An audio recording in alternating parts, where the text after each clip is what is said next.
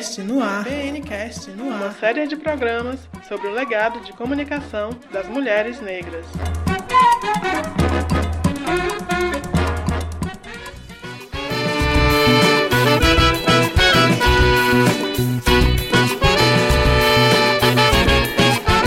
Olá, gente querida do meu Brasil. Bem-vindas e bem-vindos. Eu sou Nayara Leite. E eu sou Gabi Porfírio. E estaremos aqui com vocês no BNCast, uma série de oito programas, no qual entrevistamos mulheres negras referência nos movimentos feministas e negros no que tange a comunicação. Pois é, Gabi. Escutaremos trajetórias de mulheres que movem estruturas com suas falas, escritas e escrevivências, pavimentando caminhos e mostrando que nossos passos vêm de longe. Essa série foi produzida pelas blogueiras negras em parceria com os coletivos Rádio Comunitária Aconchego e Cabelaço de Pernambuco. Para escutar este e os outros programas, você pode acessar blogueirasnegras.org. Para nós, foi um prazer imenso, gente a produção desta série e esperamos que vocês também desfrutem. Um bom programa. Na negação do que eu sou, reconstruir. Negra e ação, hoje eu sou, me construir. Na negação do que eu sou, reconstruir. Negra e ação, hoje eu sou. Olhei pro jornal, olhei pra revista. Dizem que eu Olhei pro jornal, olhei pra revista. Dizem que eu nasci, vou mostrar que foi.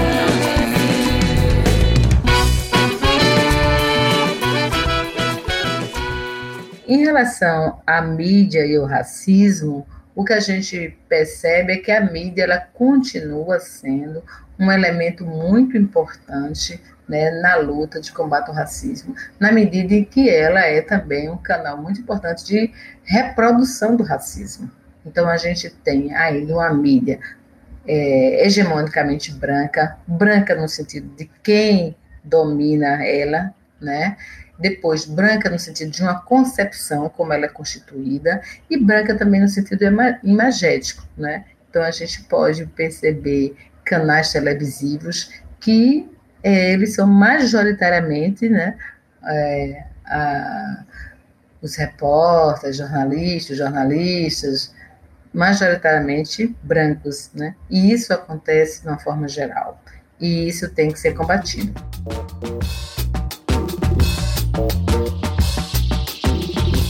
É isso aí. Estamos ouvindo Marta Rosa Queiroz. E no episódio de hoje, ela vai nos contar um pouco da sua trajetória de atuação política e profissional, nos guiando também pela história da imprensa negra de Pernambuco e da Bahia. Seja muito bem-vinda, Marta Rosa. Para começar a nossa espiralada conversa, conta pra gente quem é Marta Rosa. Bom dia, boa tarde, boa noite a todos que estão nos ouvindo. Eu sou Marta Rosa Figueira Queiroz, sou pernambucana, nascida na cidade de Olinda e venho de uma família grande, somos é, cinco irmãs e três irmãos, criado por uma mãe forte, guerreira, batalhadora, Dona Odete, e nossa família é uma família, é, fomos criadas no bairro de Peixinhos, né, no subúrbio de Olinda, então uma família pobre, mas comerciante, né, batalhadora, todos nós estudamos e temos muitos orgulhos da nossa família e da nossa mãe. É, minha infância e minha juventude foi toda entre, Recife, entre Olinda, na cidade de Olinda, e Recife, estudando, trabalhando. Comecei a trabalhar muito cedo também. E entrei para fazer História na Universidade Federal de Pernambuco, né, onde me formei. Fiz também lá o mestrado né, na Universidade Federal de Pernambuco e o doutorado eu já fiz na Universidade de Brasília. Comecei a militar no movimento muito cedo, aos 15 anos eu já estava militando no movimento negro do Recife, e mas antes disso eu já tinha militado também um pouco no movimento estudantil, no movimento secundarista, Né? Então, essa coisa para a militância, essa disposição para o trabalho com o coletivo, com o social, sempre esteve presente comigo. E mas a partir dos anos 2000 eu me transferi para morar na cidade de Salvador, né, para trabalhar no Centro de Estudo Afro-Orientais da Universidade Federal da Bahia, né? E depois eu também tive uma temporada morando em Brasília, onde eu atuei como chefe de gabinete na Fundação Cultural Palmares, né, no primeiro governo Lula, e depois voltei a atuar como chefe de gabinete da mesma fundação no segundo governo da presidenta Dilma. Então, essa sou eu, tenho uma filha, uma jovem é, militante também do movimento negro, produtora cultural, né?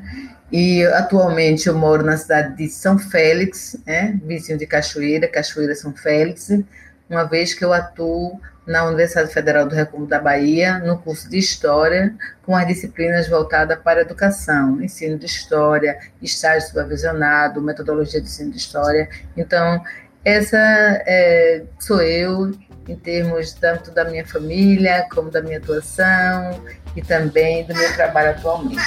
Perfeito. Você começou a militância no movimento negro ainda bem jovem. Como isso começou e o que, te levou a trilhar esse caminho de luta antirracista? Eu nasci em 1964, portanto, no ano da, da implantação né, do governo, da ditadura militar.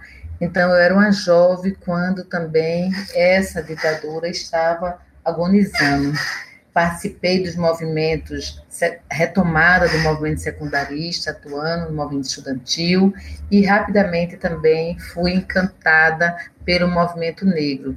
Né? O que me levou, eu sempre é, gostei do debate, das discussões, né? e sempre admirei também é, os movimentos sociais e a luta política.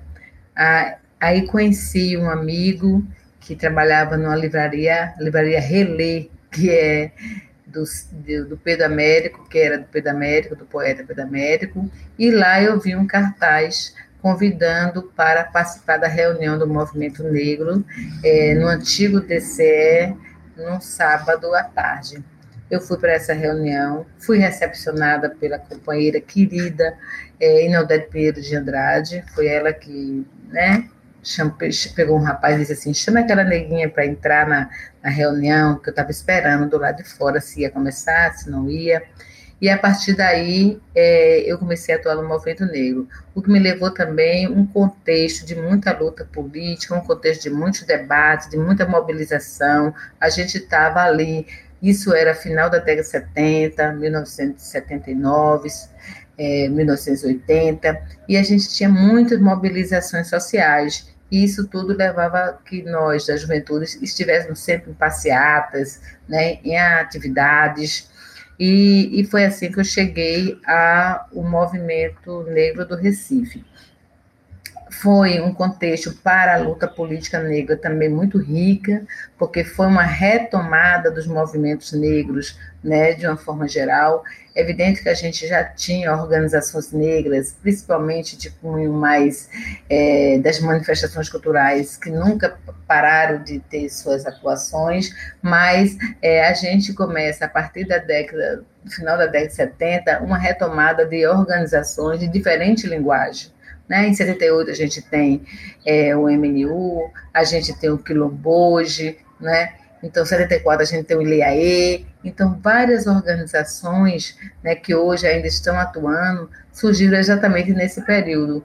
Né? E foi esse contexto que eu me envolvi né, para começar a luta política. A gente se reunia sempre, todos os sábados, no DCE, Diretório Central dos Estudantes, discutimos diversos temas, discutimos a questão é, dos países africanos que estavam nos seus processos recentes de, de, de libertação, né? a situação do apartheid, a situação do racismo no Brasil, principalmente o combate, né, a denúncia da falácia do mito da democracia racial.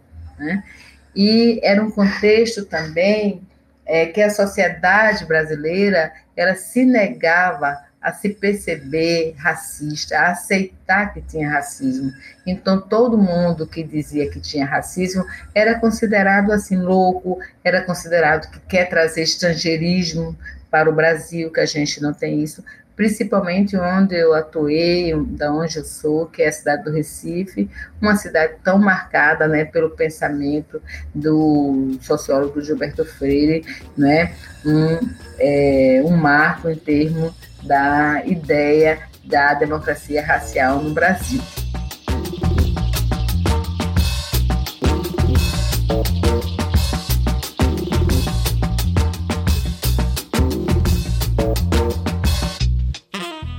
Se reunia todo, todo, todo sábado, e a partir dali era um momento também onde a gente não tinha, o movimento negro não tinha ainda as especializações, então a gente não estava organizado ainda por, por segmentos. Então eram mulheres, eram artistas, sindicalistas, professores, todos estavam na mesma, na mesma reunião, no mesmo grupo, porque todos estavam, na realidade, na, no combate ao racismo e também se reencontrando, se encontrando nessa luta política de, de combate ao racismo. É, nesse sentido, eu quero destacar, já naquela época, a questão dos encontros de negros, né? e principalmente o encontro de negros do Norte-Nordeste, onde Recife recepcionou o primeiro encontro de negro Norte-Nordeste em 1981 então, tivemos 10 encontros negros no Norte-Nordeste. Era, uma, uma, era um fórum, um encontro muito significativo. Imagina que a gente estava na década de 80, né, sem celular, sem e-mail, e a gente estava é, se encontrando todo ano para realizar Encontro Negro no Nordeste, e nesses encontros a gente chegou a ter 500 pessoas, 300 pessoas. Essas pessoas, a maior parte, iam com seus próprios recursos, né? E primeiro era o Encontro Negro do Norte Nordeste, continuou assim o tempo todo, mas depois foi que a gente, a partir do terceiro, a gente já estava assim, tinha alguns fóruns que a gente solicitava, solicitava que fossem as organizações mas as pessoas tinham o direito e faziam isso. Iam por elas próprias, porque se queriam se encontrar. E era lá onde a gente discutia educação, a gente discutia machismo, intolerância religiosa, homofobia, né? Então, é, hoje, essas discussões que estão mais consolidadas, naquele momento a gente estava iniciando. Então, o debate sobre a questão do machismo muitas vezes não era um debate central, mas as mulheres sempre estavam ali batalhando, nós mulheres sempre estavam ali batalhando para que ele acontecesse, né? A questão da homofobia também, a, a homossexualidade não era um tema, mas é,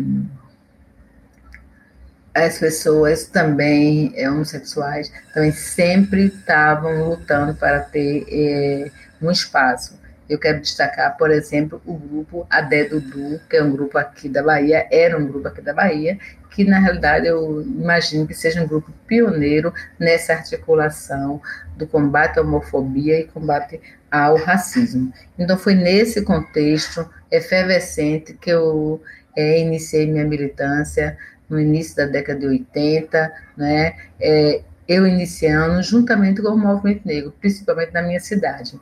Tive a alegria também de participar é, de muitas ações no que se refere à cultura, então tive desfilando, depois organizando, né, os primeiros afoxés do Recife, o Lei de África, que é de 1981, o Axanagu, um, um afoxé produzido, saído pelo Movimento Negro Unificado de Pernambuco, que é de 1982, não é? Depois a gente tem o Alafim Oyó, né? a gente tem o Ilidegba, né?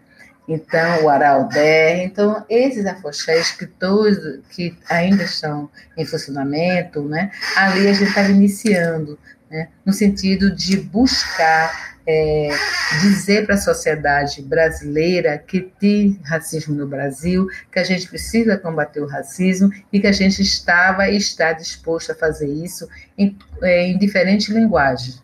Né? No debate é, teórico, né, no debate político, no debate da, do, do, campo da música, da dança, do corpo, entendendo que todas essas linguagens são, todas elas são linguagens políticas, no sentido de que é uma linguagem de debate, de enfrentamento, de disputas de narrativas, para que a gente possa é, colocar a população negra no seu lugar de construtora dessa nação e, portanto, com iguais direitos. Então, foi nesse contexto que eu me constituí enquanto militante, né, tendo a felicidade de ter presenciado, participado de ações é, com militantes é, importantes históricos da minha cidade, como Inodete Pinheiro, como Jorge Moraes, né, Edivaldo Ramos, Banda Chase, que na época estava lá, né, como também recepcionar na nossa cidade e participar da atividade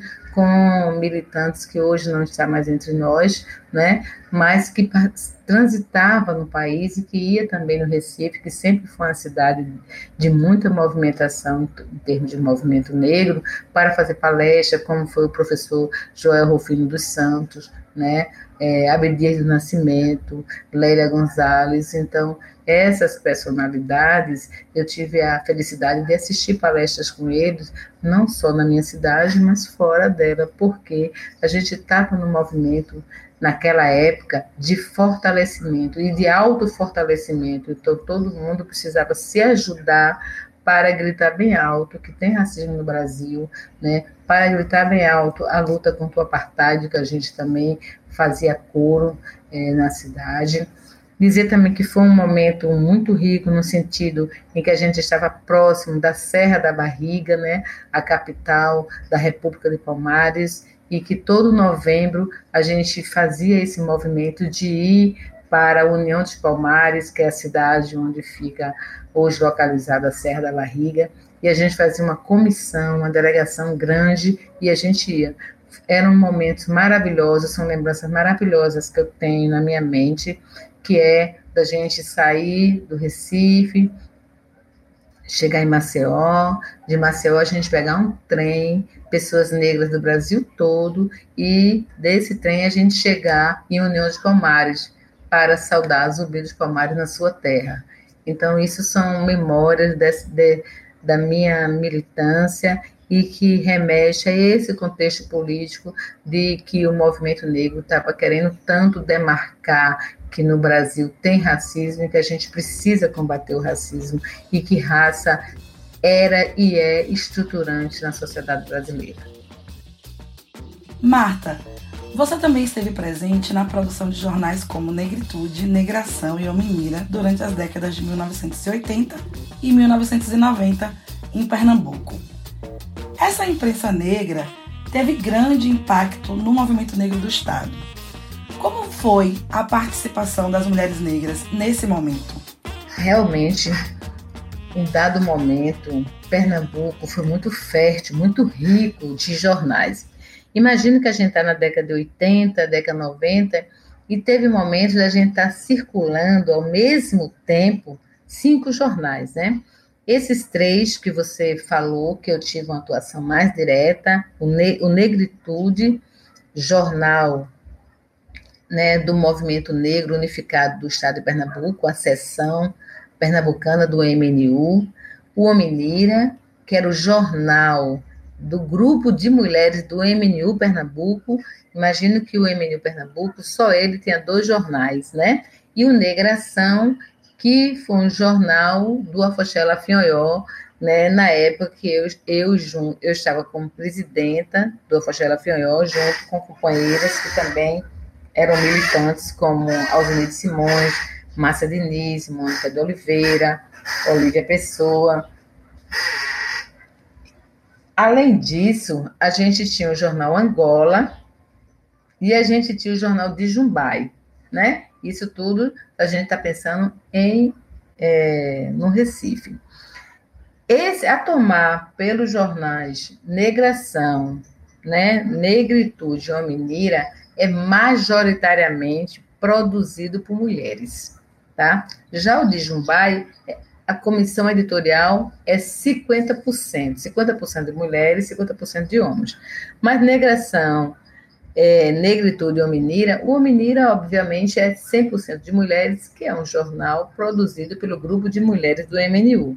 O Negração e Negritude, a comissão de imprensa são praticamente as mesmas pessoas. Nós, eu, né, que atuava nesses jornais como editora e também escrevia artigos. Alzenir Simões, conhecida como Leu, Márcia, Olívia, Mônica Oliveira, nós éramos do MNU, né? E nós fomos atuar no Afoxela Fioió.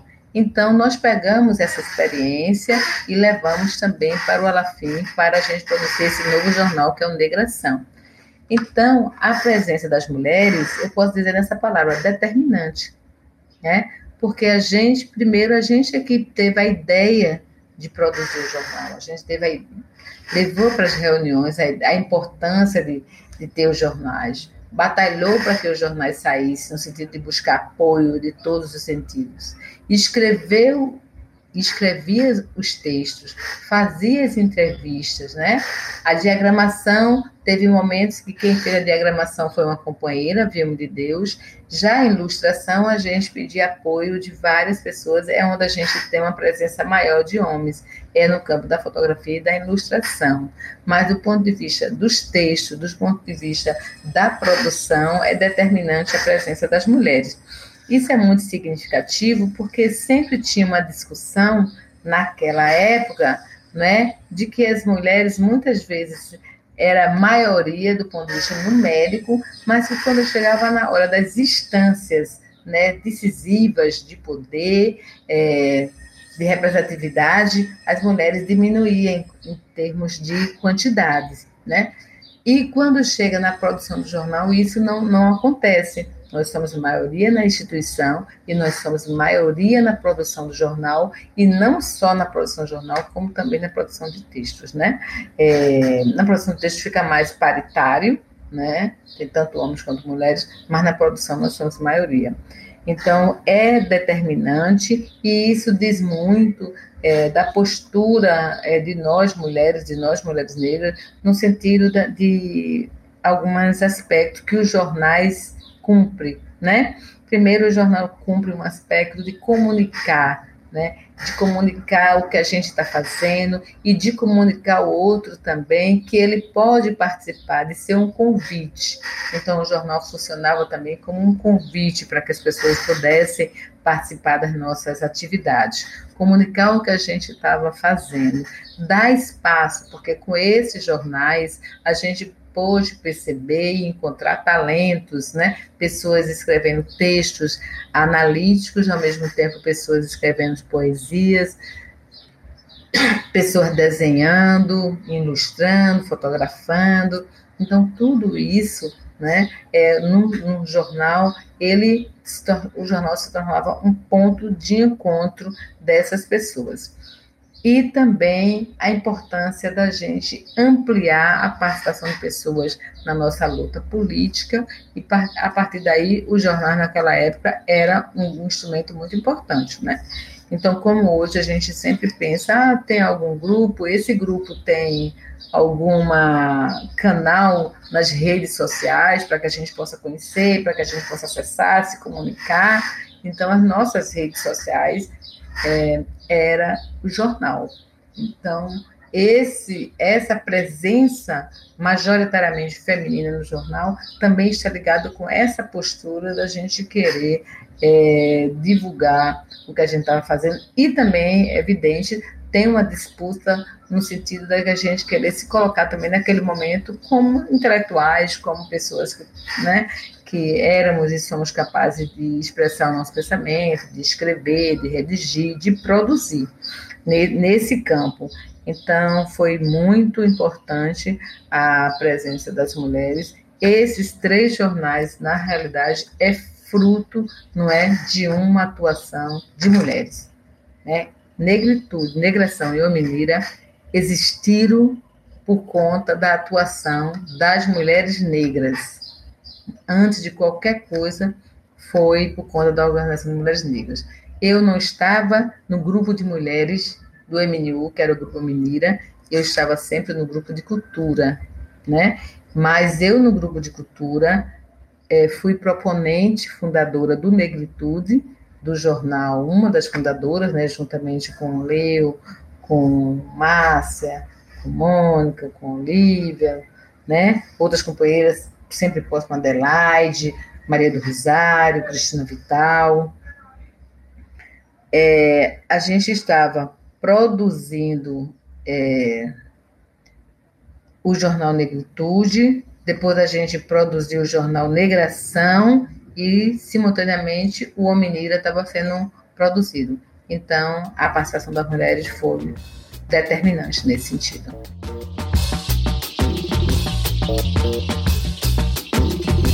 Você está ouvindo o BNcast, informação para fazer a cabeça.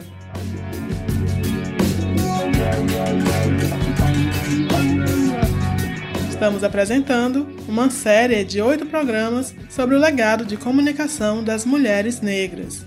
Para ouvir os demais episódios, acesse blogueirasnegras.org. Continue ouvindo o BNcast.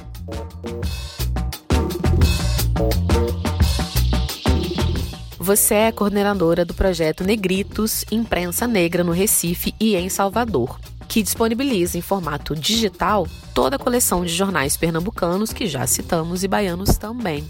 Para você, qual a importância de salvaguardar a memória da imprensa negra? Agradecer né, a oportunidade da gente estar socializando para todo mundo, falando um pouco desse projeto, Negritos. É, a importância é exatamente isso, salvaguardar, né? É evitar que desapareça, evitar o desaparecimento, portanto, evitar o esquecimento, né? que é uma função da memória, é, é, tem essa função também de evitar o esquecimento, o desaparecimento. Por que ele tem essa função? Porque as nossas memórias, nas nossas produções, inclusive, a gente está falando aqui das nossas produções intelectuais, né, como um jornal, eles não estão disponíveis nesses espaços costumeiros de guardar a memória, como os museus, né? Os arquivos, as bibliotecas. Você não vai na biblioteca Jordão Emereciano no Recife e talvez você não, talvez na época eu não encontrei, que eu pesquisei lá para o meu mestrado, não encontrei. Talvez hoje encontre, mas a gente não tinha os jornais da imprensa negra lá, como também na biblioteca estadual, né, de Pernambuco, como também nos museus. Então, onde é que a gente vai encontrar as nossas é, memórias, os nossos trabalhos. Então eu tive essa preocupação. Eu via também que esses jornais, ele, ele ficava comigo na minha casa. Aí toda vez que eu me mudava e eu qualquer coisa a gente tinha aquela preocupação de perder. Minhas amigas também com alguns jornais em casa e a gente com preocupação de alguma chuva, algum imprevisto e a gente perder essa, esses jornais que falam tanto da nossa história, né? Que falam tanto de nós. Então, a importância é isso, da gente evitar o desaparecimento, evitar é, o esquecimento, né? E ser também um acervo para a pesquisa, né? Um acervo para a pesquisa no sentido que a gente possa é, saber o que é que a gente fazia, quem éramos, quem eram as pessoas que atuavam naquela época, né? O que é que essas pessoas faziam? O que é que essas pessoas pensavam? Sobre o que elas discutiam, elas lutavam, elas batalhavam? Quais as suas bandeiras? Né? Então, esses jornais, eles, esse projeto Negritos, ele também tem essa função na medida em que, ao estar tudo é, sistematizado e devidamente arquivado e disponibilizado para acesso livre, né, ele possibilita que qualquer pessoa que queira conhecer a, essa história, né, tenha acesso de forma tranquila, de forma fácil. Você vai no, no, no, site e você escolhe o jornal, o jornal, toda a coleção está lá disponibilizada, você pode baixar, você pode ler, você pode importar, pode fazer o que você quiser, né? E conhecer como é que a gente analisava temas uma, diferentes, são diversos temas e como é que a gente pensava o racismo no Brasil naquela época, a gente pensava a luta de combate ao racismo, a nossa relação em termos né, é, de uma narrativa sobre a, o continente africano, né, como é que a gente analisava a conjuntura, né, como é que foi para a gente a chegada é, da nova república, a chegada do plano real, né, o plebiscito sobre a monarquia, né? Então, todas essas temáticas, né, que são temáticas não necessariamente endógena é, daquelas que só é, diz respeito à comunidade negra, porque o que a gente entendia e a gente entende até hoje, é, o que a gente faz é uma análise do Brasil, considerando a, a categoria raça como elemento central, como elemento capaz de ler o Brasil. Então, a gente estava lendo o Brasil, é, incorporando a partir de toda a dimensão que os conflitos, que os encontros e os desencontros étnico-raciais é, se coloca, se impõe no nosso país. E esses jornais expressam um pouco essa, essa discursividade e o Negritos possibilita o acesso dizer que o, site, além de ter os jornais de Pernambuco, Negração, Negritude, Homineira, Angola, né? Angola é um jornal de 1981, um jornal que ainda diz assim: nosso jornal de, um, de Umbanda e Candomblé. Se a gente hoje ainda luta contra a intolerância religiosa que recai sobre as religiões é, de matrizes africana, afro-brasileira, afro-diaspórica, imagine na década de 80. E, a despeito disso, a gente já tinha um jornal chamado Angola, nosso jornal de Umbanda e Candomblé.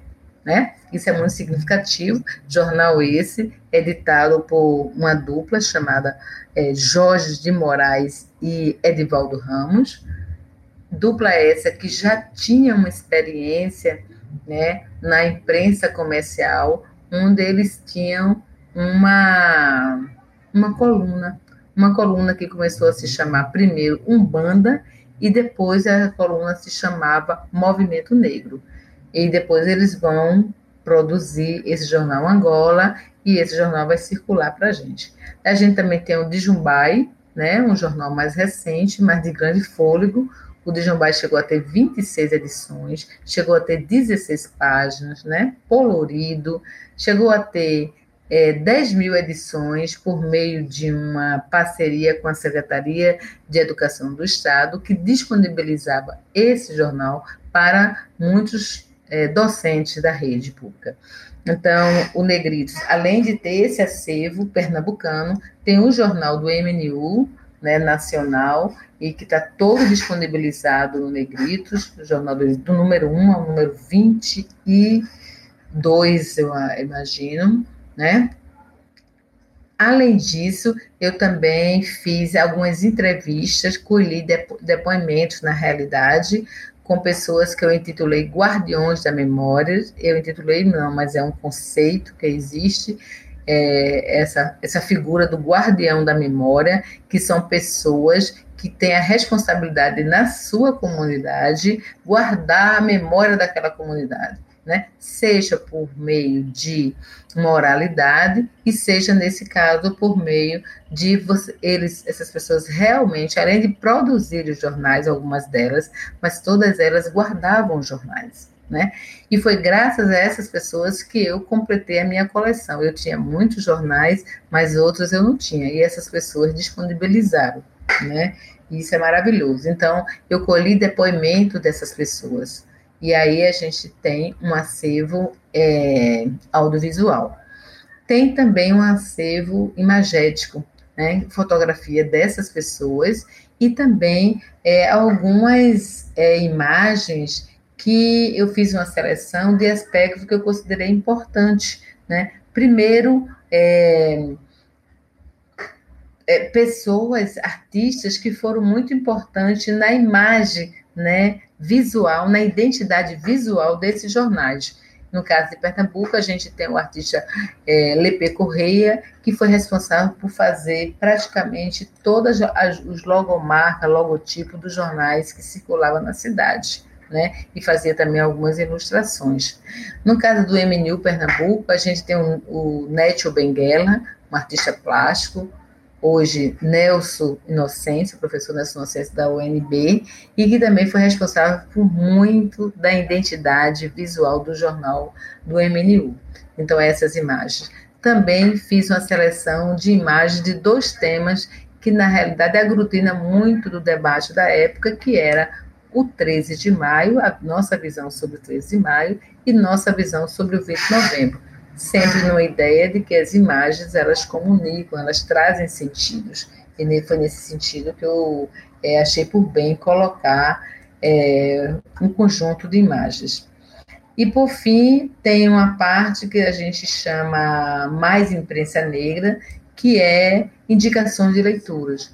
Né? É uma base de dados com artigos, dissertações, teses, monografias que aborda o tema literatura, é, imprensa negra, seja no Brasil, no mundo. Mais uma vez, para disponibilizar para quem acessa o site e está pesquisando a possibilidade de também ter as referências bibliográficas. Tá? Esse Mais Imprensa Negra, ele é atualizado semanalmente, onde a gente destaca um artigo do jornal, ou a gente destaca um texto dessa, desse, dessa base de dados, que são teses, dissertações, artigos. Esse é o, a, projeto Negritos, um projeto que foi apoiado pelo Itaú, pelo Itaú Cultural, né, que eu tive a gratidão de, de dirigir, mas de contei com o apoio de pessoas uma equipe que trabalhou comigo na pesquisa, na produção dos vídeos, das fotografias, né? E o que eu continuo trabalhando nesse, nesse, nesse projeto, recentemente publiquei é, um artigo junto com o professor Gustavo Gomes da Universidade Federal de Alagoas sobre o uso da imprensa negra como fonte para o ensino de história, porque nós trabalhamos com é, o ensino de história. Então, e cada dia mais eu estou trabalhando com o site Negritos nesse sentido, de como ele é, pode ser uma fonte para educação das relações étnico-raciais e, portanto, implementação da Lei 10.639. Dizer também que esse site vai incorporar o acervo do jornal Abibimã, um jornal produzido na cidade de Arco Verde, do estado de Pernambuco, que teve a façanha de fazer 159 edições. Possivelmente não tem nenhum jornal da imprensa negra brasileira que tenha chegado a isso, e o jornal é produzido pelo nosso colega já falecido Luizão, chegou essa façanha, e eu estou tendo a alegria agora de estar trabalhando na incorporação desses jornais ao Negritos. Né? Então, esse é o projeto Negritos, que está aí e cumpre esse papel né, de evitar o esquecimento, não só salvaguardando o que foi produzido, como também ser uma base de pesquisa para produzir outras narrativas, descobrir outras atuações e fazer outras conexões. Pensando no legado de comunicação das mulheres negras, como você avalia as mudanças que tivemos no sentido de mídia e racismo? E como você acha que a juventude negra que está entrando no campo da comunicação pode entender esse legado? Da década de 80 até agora, é, a mudança no campo da comunicação foi muito, muito grande, muito significativa. Né? Então a gente sai de um momento onde a gente tem um, aí, é, os computadores é, com pouco, pouquíssimo acesso ainda, a internet iniciando, para uma consolidação, uma massificação das redes sociais e também do computador. Né? A gente tem um celular que é um computador, então isso tudo é, implica em mudanças significativas do ponto de vista da imprensa, da relação mídia e racismo e da, das estratégias do movimento negro, o que a gente percebeu foi, na realidade, o que aconteceu com toda a imprensa, inclusive a imprensa comercial menos, mas também é, um recuo né, na produção dos jornais impressos, né? Então a gente tem nós hoje em dia eu não sei, um dia desse eu soube de um jornal que estava circulando, aonde, meu Deus, não sei se era em São Paulo. Então, a gente, praticamente, a gente não tem jornais impressos circulando. Né? A gente tem muito meio de comunicações negros, mas impresso a gente, é, não foi um jornal de Minas Gerais, umas meninas que retornaram um jornal antigo e colocaram para circular. Então, isso. Isso é retrocesso, não é retrocesso? Eu acho que não é, não é, assim que a gente pode analisar. A gente sempre analisa as estratégias em função da demanda que a gente estava tendo. Há uma demanda da gente dialogar a partir né, desse canal das redes sociais e foi o caminho encontrado. Agora, é, a gente não pode perder de vista alguns, algumas questões que é, o jornal impresso colocava e a gente pensar até que ponto a gente está conseguindo isso também com essa outro novo formato, né? E aí a gente poderia falar primeiro esse contato direto, né? Que a, e a imprensa, porque a gente vendia o jornal ou doava, a gente dizia que ia vender porque tinha um preço, mas aquilo era quase que uma doação. Se a pessoa quisesse pagar, pagava. Se não quisesse, o jornal estava lá de novo mas cada encontro para a venda do jornal era uma, uma conversa, era uma troca sobre a importância do jornal, era uma aula, era um, uma palestra.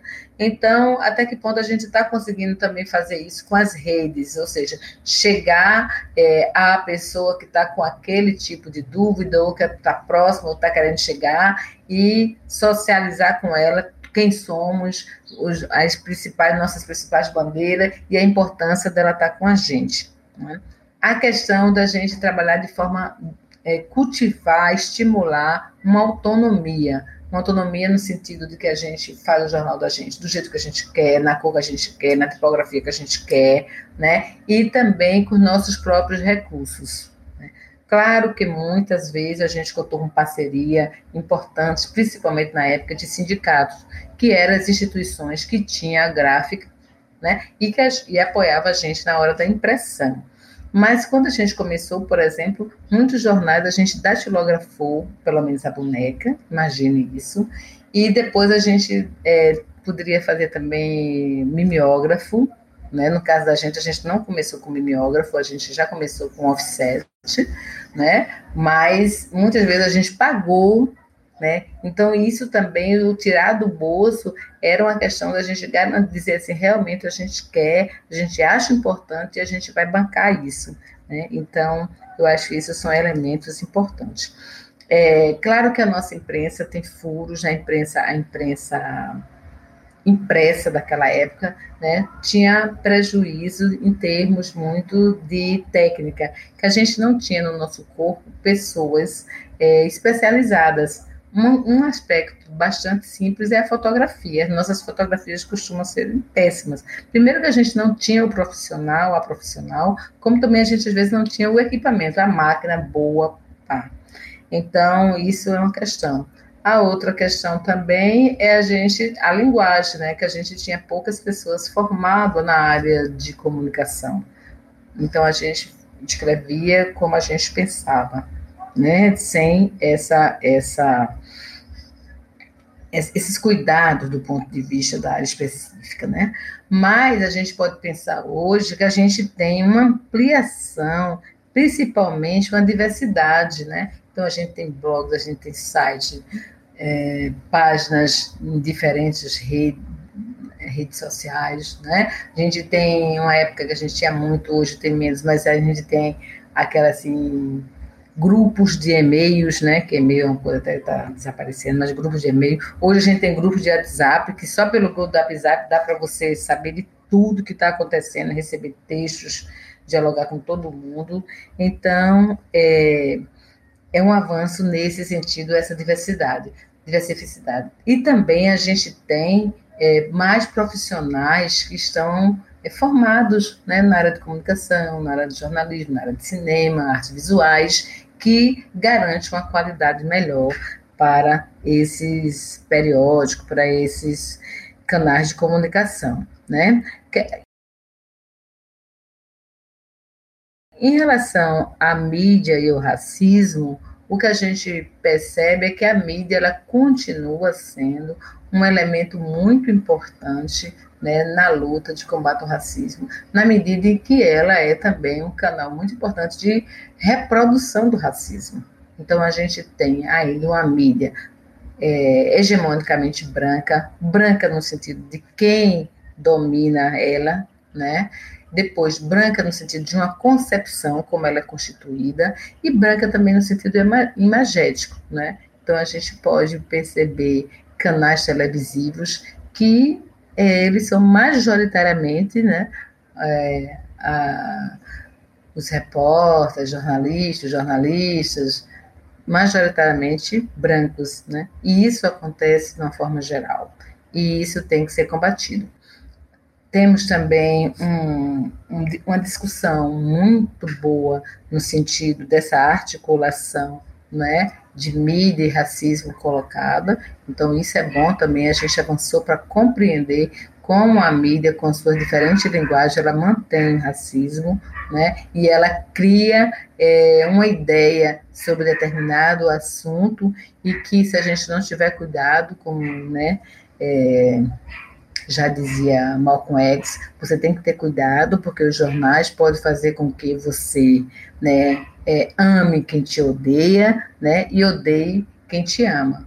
Então, é, a, a imprensa, ela, as mídias, ela tem esse poder né, de transformar nossos inimigos né, em anjos, né, e transformar nossos aliados em verdadeiros é, pessoas extremamente negativas.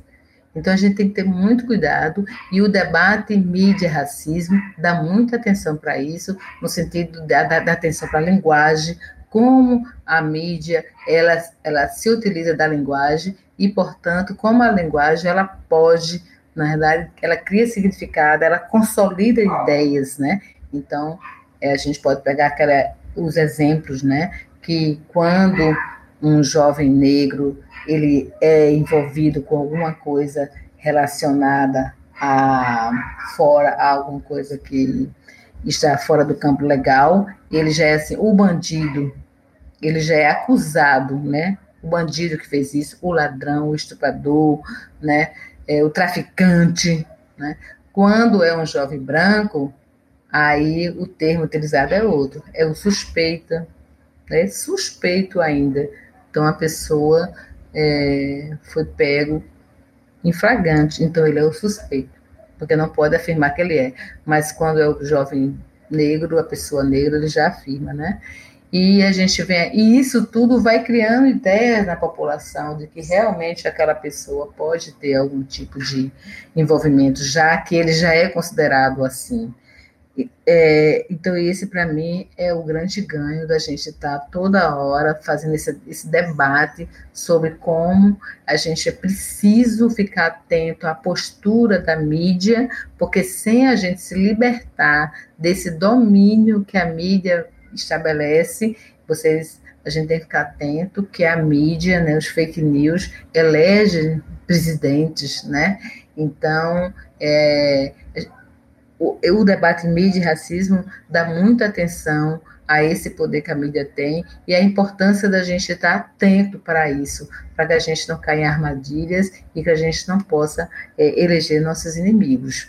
Esse é, também dizer que os jovens, os jovens e as jovens negras, né, é, primeiro parabenizar, porque a quantidade de intervenção da juventude negra no campo das redes sociais é muito forte, muito bonita e muito competente. Né? Muito competente mesmo. A gente tem coisas de excelentes qualidades, produções de excelentes qualidades. Né? E que esses jovens, eu imagino que a maior parte entende né, que nossos passos vêm de longe, que eles não estão inventando a roda, né? que eles, na realidade, são parte de uma luta, é, de uma longa caminhada, que não começou com eles, nem comigo, e que a gente referendar quem vem antes de nós só nos fortalece, só, só sinaliza que a gente não está sozinho, só sinaliza que a gente tem portos seguros para nos apoiar nos momentos necessários. Então, essa, essa concepção é muito importante para que a gente não esteja toda hora com a ideia e com a impressão e com a postura de que eu estou iniciando. Isso gasta muito tempo, muita energia, porque você já poderia partir não é, de um ponto e você se comporta como se estivesse partindo do início. Não precisa isso, você pode começar a partir daqui, porque aquela outra parte já foi trilhada, aquele outro caminho já foi trilhado. Mas para para ter essa concepção, é preciso né, estudar um pouco de história, a história, é preciso olhar um pouco de uma maneira mais ampla para o cenário e ser mais generoso com nós, com a nossa comunidade negra, entendendo ela como uma, uma comunidade realmente protagonista dos seus caminhos, né, das suas trajetórias. Se a gente tem essa concepção, a gente vai ver, olhar para a comunidade negra com essa perspectiva e vai ver o um, um amplo espectro de atuação que a gente teve, e a partir daí a gente vai perceber que pode, a partir de qualquer um daquele ponto, seguir trilhando, mas sempre sabendo que é, muitos e muitos fizeram antes coisas excelentes e que a gente pode trilhar a partir dali. Acabamos de ouvir a professora maravilhosa Marta Rosa Queiroz que dedica estudos e pesquisa na preservação da nossa história. Muito obrigada, querida, por essa troca, por essa aula e todo o nosso respeito pela sua caminhada. E para finalizar, a Marta compartilhou com a gente uma poesia de Carlos de Assunção que nós vamos ouvir na voz dela. Senhores, atrás do muro da noite, sem que ninguém o perceba, muitos dos meus ancestrais já mortos há muito tempo, reúne-se em minha casa e nos pomos a conversar sobre coisas amargas, sobre grilhões e correntes que no passado eram visíveis, sobre grilhões e correntes que no presente são invisíveis, invisíveis, mas existentes, nos braços, no pensamento, nos passos, nos sonhos, na vida de cada um dos que vive, junto comigo, enjeitados da pátria.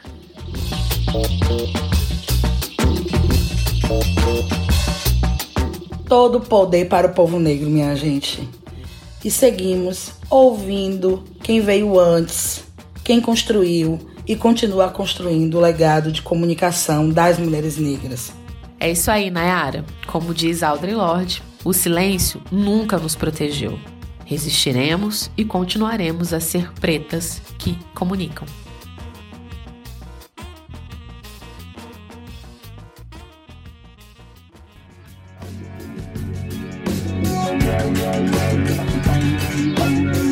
BNcast é uma série das blogueiras negras produzida em conjunto com os coletivos Cabelaço de Pernambuco e Rádio Comunitária Aconchego. Coordenação: Charô Nunes, Larissa Santiago e Viviane Gomes.